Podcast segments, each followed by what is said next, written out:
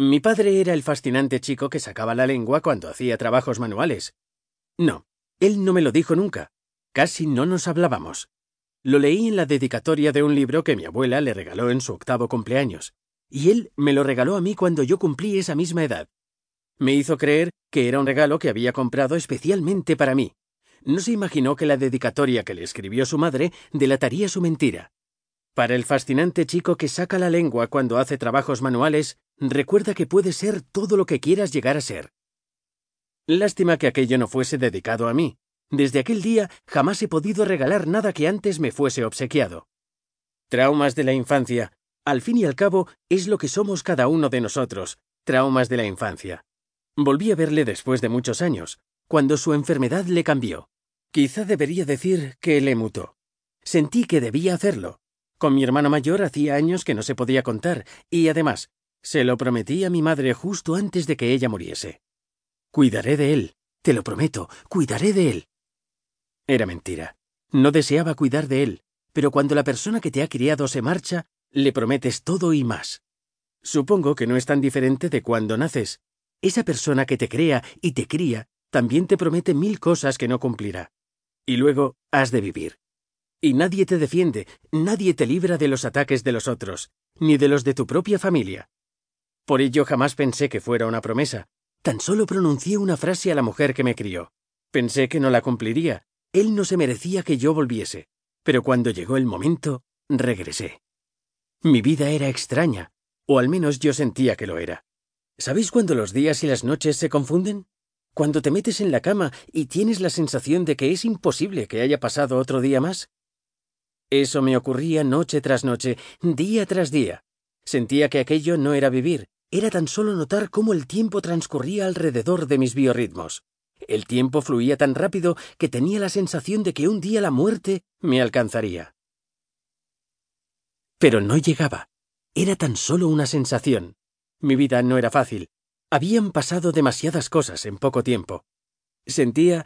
sentía que no pertenecía al lugar donde estaba, que no me gustaban las costumbres y que tenía ganas de hacer algo diferente.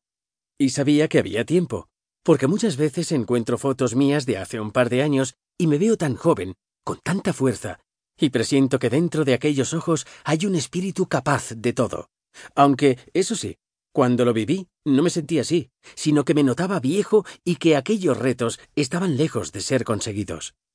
Y es que siempre que miras fotos, descubres que todo era mejor de lo que tú creías. No me sentía muy especial por tener esas reflexiones. Supongo que igual de diferente que los demás. Todos tenemos en esta vida un momento en el que nos sentimos desconcertados. Recuerdo que hubo un tiempo que por trabajo no paraba de visitar hoteles. Cada semana cuatro o cinco me sentía parte de ellos. Me encontraba bastante cómodo con aquella vida. Si es que puedes llegar alguna vez a estar cómodo en esas habitaciones de hotel.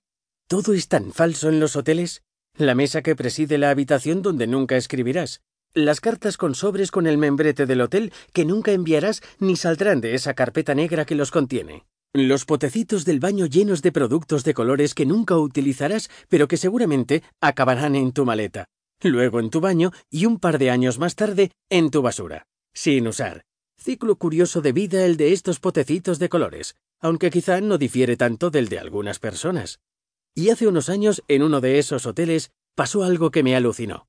Al ir a dormir, encima de la almohada, en un papel negro había una cita escrita con letra dorada. Era una cita de Voltaire. Quien cree que el dinero lo hace todo, acaba haciéndolo todo por dinero, cuando solo es rico el que sabe limitar sus deseos. Me entusiasmó el detalle de que alguien pensase en la idea de dejar sentencias nocturnas sobre almohadas, en lugar de bombones o pequeñas encuestas sobre la estancia en el establecimiento. También me encantó la enorme letra dorada, en mayúsculas, sin faltas. Releí aquella cita hasta quedarme dormido plácidamente.